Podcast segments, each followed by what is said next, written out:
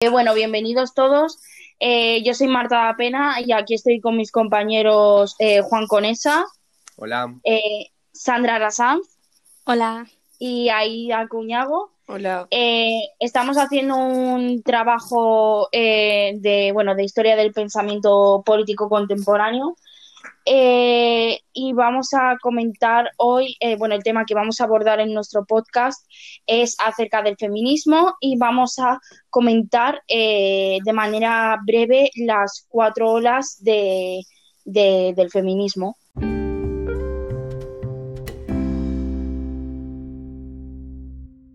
Vale, pues yo en primer lugar voy a explicar la primera feminista, pero antes de introducirla, eh, voy a poner un poco en contexto para que sepáis qué es lo que pasaba en esa época y el por qué esas ideas empiezan a surgir.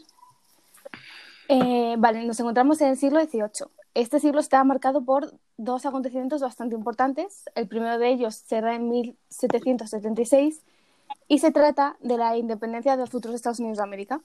Y el segundo de la, es la, la Revolución Francesa en 1789. Pero aparte de esto, pues hubo otros acontecimientos y otras revoluciones como la primera revolución industrial en Inglaterra, que em, cambió totalmente el panorama económico. Pero bueno, o sea, lo importante cuando ya empiezan los movimientos y a notarse el cambio fue la Revolución Francesa, que es, eh, como estamos en la época de la, Ilustración, el llamado siglo de las luces, pues es cuando las reales academias empiezan a imponerse en la cultura y a organizar un poco de todo el movimiento. Y aquí, eh, Dime, eh, ¿Tuvo el movimiento feminista algún tipo de impacto notable en la, Revolución Francesa? Pues no realmente. O sea, cuando empezó, por ejemplo, eh, empezó sobre todo porque cuando se hizo la Declaración de Derechos del Hombre y del Ciudadano, solo se referían al hombre. Entonces todas las mujeres que participaron en la revolución se enfadaron y una de ellas, que fue Olympe de Gouges, hizo su propia Declaración de la Mujer pero no hizo ninguna gracia y de hecho años después, como a los tres años creo, si no me equivoco, terminó en la guillotina. Y sus ideas fueron declaradas como peligrosas, así que realmente no tuvo mucho impacto. ¿Y en qué épocas del siglo XVIII tuvieron más impacto? Eh, será a partir de 1792, cuando eh, Mary Wollstonecraft viaje a, la Revolución Francesa, o sea, esté con los jacobinos y los, em, los, los girondinos, perdón, cuando verá cómo tratan a una mujer, se queda bastante con un disgusto ahí bastante grande porque no le gusta cómo la tratan, y cuando vuelve a Inglaterra, escribe su, su libro que se llama La Vindicación de los Derechos de la Mujer y hablará sobre cómo la mujer no es inferior al hombre y que la diferencia entre géneros era algo adquirido, o sea, no es algo natural, sino que se nos ha ido inculcando poco a poco en la cultura y que tiene que ser a partir de la educación cuando em, se consiga la, la, como la igualdad entre hombre y mujer. Pero tampoco tuvieron mucho impacto, o sea, quiero decir, es como la primera semilla para... o sea, me estás diciendo que hay como que la... De primeras la idea de igualdad empezó ahí, solo que no se empezó a notar de una manera un tanto grotesca hasta las siguientes etapas, ¿no? Es lo que me estás queriendo decir. Exacto, exacto. O sea, es como de igualdad, la primera semilla. Claro, entonces empezó a, cultivar la idea de igualdad, pero aún debido a debido al movimiento social que había y debido al miedo a la respuesta que se fuese a generar por parte del sexo masculino, pues aún no se quería de, de del todo, ¿no? Eh, a, poner en práctica esa idea. Exacto. Sé que de hecho, en cuanto acaba la Revolución Francesa y está Napoleón, lo que hace es quitarle todos los derechos a las mujeres y, reducirla al ámbito del marido y la casa. O sea, las, le quita todo derecho civil y político. Y eso es más o menos lo, lo más importante, en resumen, de la primera ola feminista. Claro, los principales avances.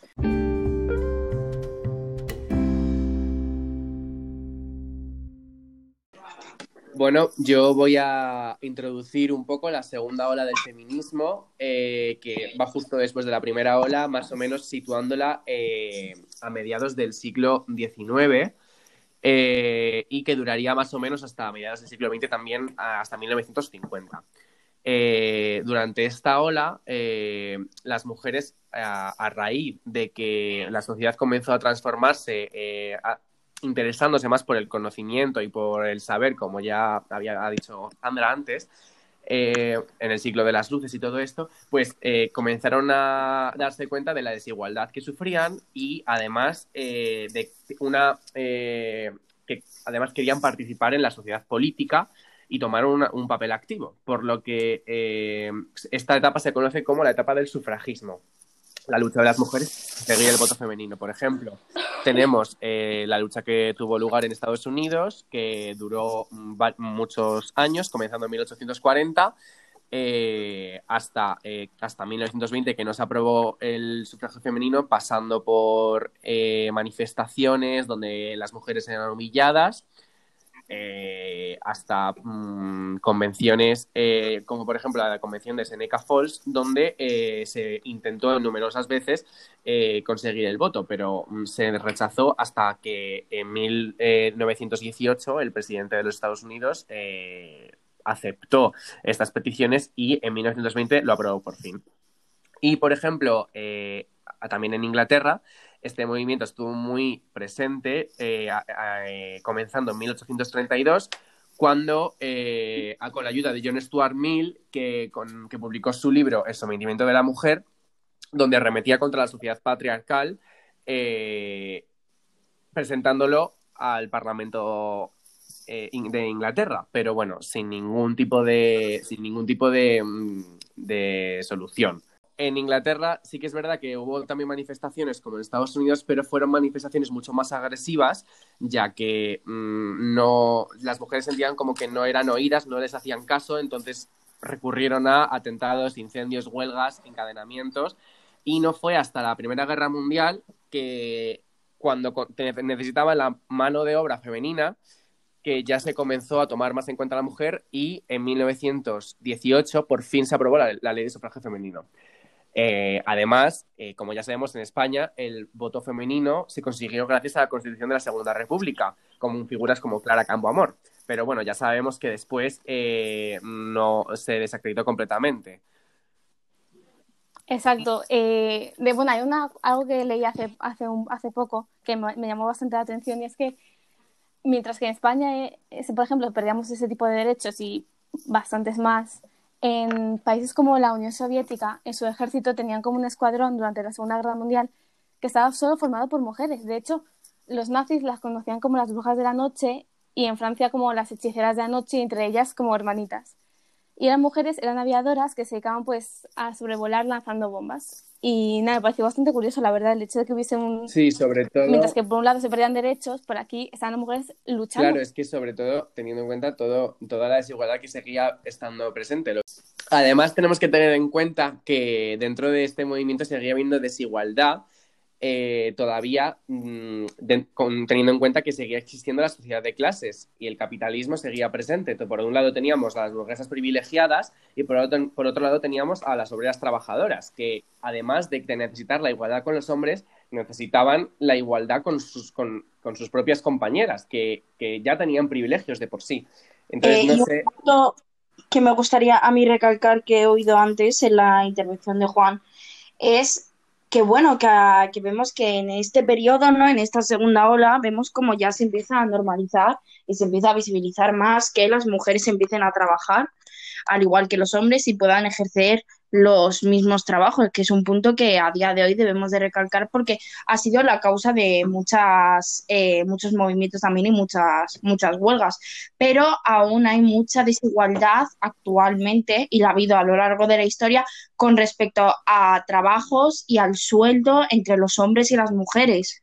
Y lo poco que visibilizamos que la mujer haga un cargo de hombre en cualquier laboral, ¿no? En España vemos que, por ejemplo, una mujer que hace, entre comillas, un trabajo para hombres cobra hasta incluso un 30% menos que el hombre simplemente por el hecho de, tener la etiqueta de mujer.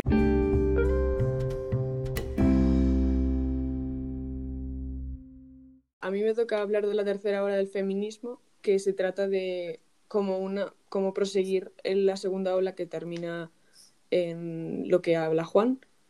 Y simplemente comienza a inicios de 1960 y continúa hasta como hemos puesto nosotros, hasta principios del siglo XXI, pero en este sentido hay muchas opiniones de cuándo termina, cuándo no, no se sabe, es un poco incierto. Eh, las feministas en esta tercera ola pues simplemente lo que hacen es adoptar un individualismo que las proteja a ellas y, buscan redefinir lo que el, significado de, ser feminista, qué es una feminista para ellas. Eh, nada, esta tercera ola simplemente eh, aparece con un poco con la, con la formación del grupo de Riot Girl en Olimpia. Eh, en 1990 se denuncia que Clarence Thomas, eh, nominado a la Corte Suprema del, del, Gobierno de Estados Unidos, había acosado sexualmente a, a, una, a un individuo del grupo. Entonces, lo que, lo que se hace es que Rebecca Walker escribe un artículo para, la, para una revista inglesa y denuncia toda la situación para exponerlo ante, ante el país y el, la Corte Suprema.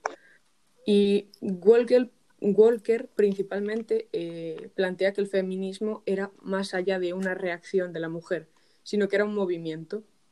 Entonces, eh, lo que se plasmó en este movimiento es que a partir de la tecnología que se fue desarrollando, eh, se fueron creando blogs o creando diferentes métodos tecnológicos en los que exponer todos los abusos sexuales que se habían eh, ocultado hasta ese momento. Entonces, Sería como el movimiento Me Too, ¿no? Sí, el de que un montón de famosas empezaron a denunciar todo eso, ¿no?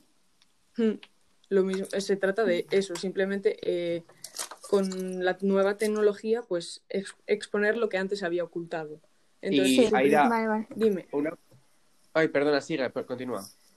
Que sus objetivos principales eran pues abolir todo el patriarcado que, que se había impuesto desde hace mucho tiempo y de que, que les estaba pues oprimiendo como mujeres y principalmente los roles y los estereotipos de género porque para ellas eh, una mujer no era menos mujer por ser de un color o por ser de una etnia diferente. Entonces, lo que principalmente querían conseguir con estas nuevas tecnologías y blogs y todos estos métodos era eh, eliminar el patriarcado, eh, eliminar todo tipo de, de roles, estereotipos y todo lo que se tenía idealizado sobre la mujer.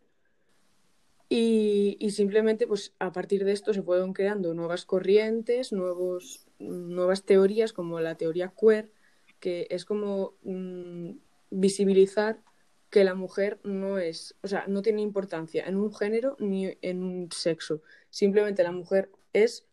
Eh, Aida, a coalición con esto que has dicho, eh, ¿qué, papel tuvo el feminismo dentro de la controversia del VIH durante los años 80?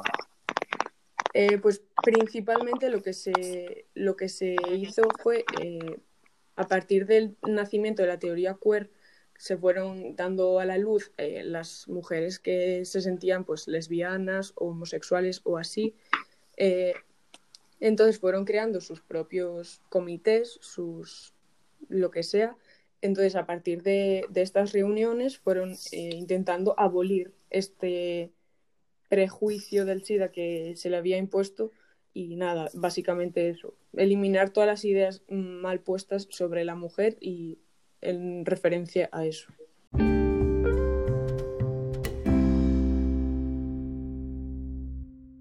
Soy Marta y bueno, me toca hablar a mí de la cuarta ola feminista, que es la ola que estamos viviendo eh, actualmente en el día de hoy. Y cabe destacar que esta ola no se agrupa en torno a una protesta o a una denuncia específica, pero sí que la podemos eh, catalogar como la ola del ciberfeminismo, porque es el momento en el que las redes sociales empiezan a tomar poder en esta lucha y muchas de la, bueno, muchas de las informaciones e incluso las manifestaciones del 8 de marzo eh, cobran ese protagonismo gracias a las redes sociales y a lo conectados que estamos en Internet.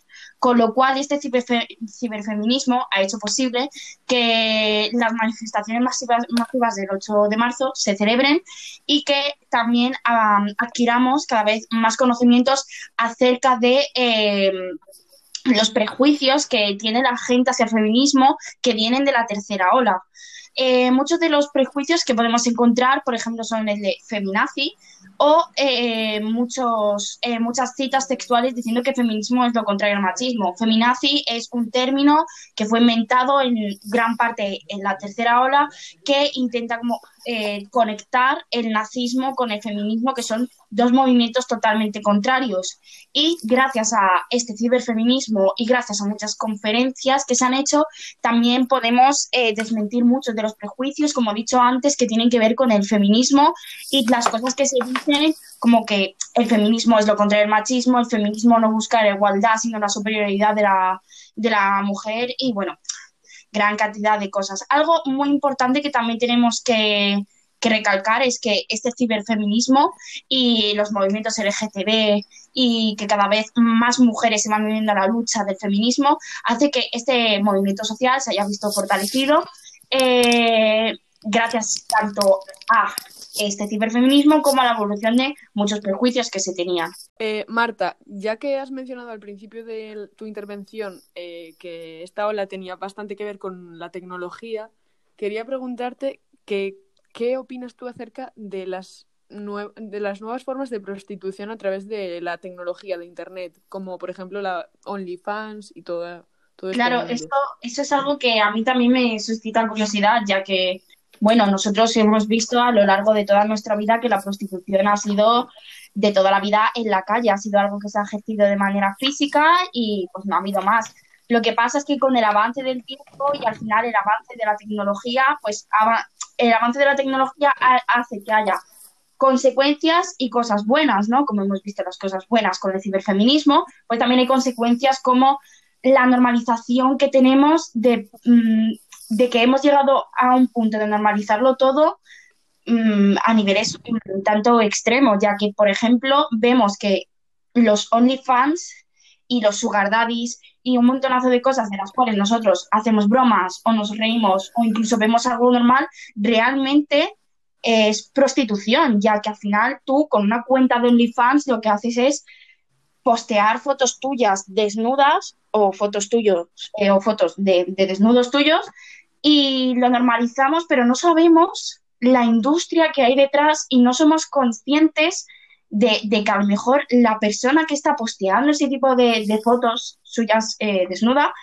eh, no sabemos si realmente está sometido a hacerlo y está obligado o quiere hacerlo porque le apetece. O sea, con la prostitución pasa lo mismo. Cuando estamos, eh, bueno, con la prostitución en la calle, nunca sabemos cuando vemos a una prostituta si realmente está ahí porque quiere o realmente hay una mafia detrás, que suele ser la mayoría de los casos, que está obligando a la mujer a entregarse eh, de esa manera. Entonces, el OnlyFans es algo que es realmente preocupante porque estamos normalizando algo que es realmente igual que la prostitución en la calle, solo que como vemos que es desde Internet y no tiene ningún tipo de maldad, entre comillas, lo vemos hasta incluso lícito. Y es lícito si tú, si tú quieres hacerlo.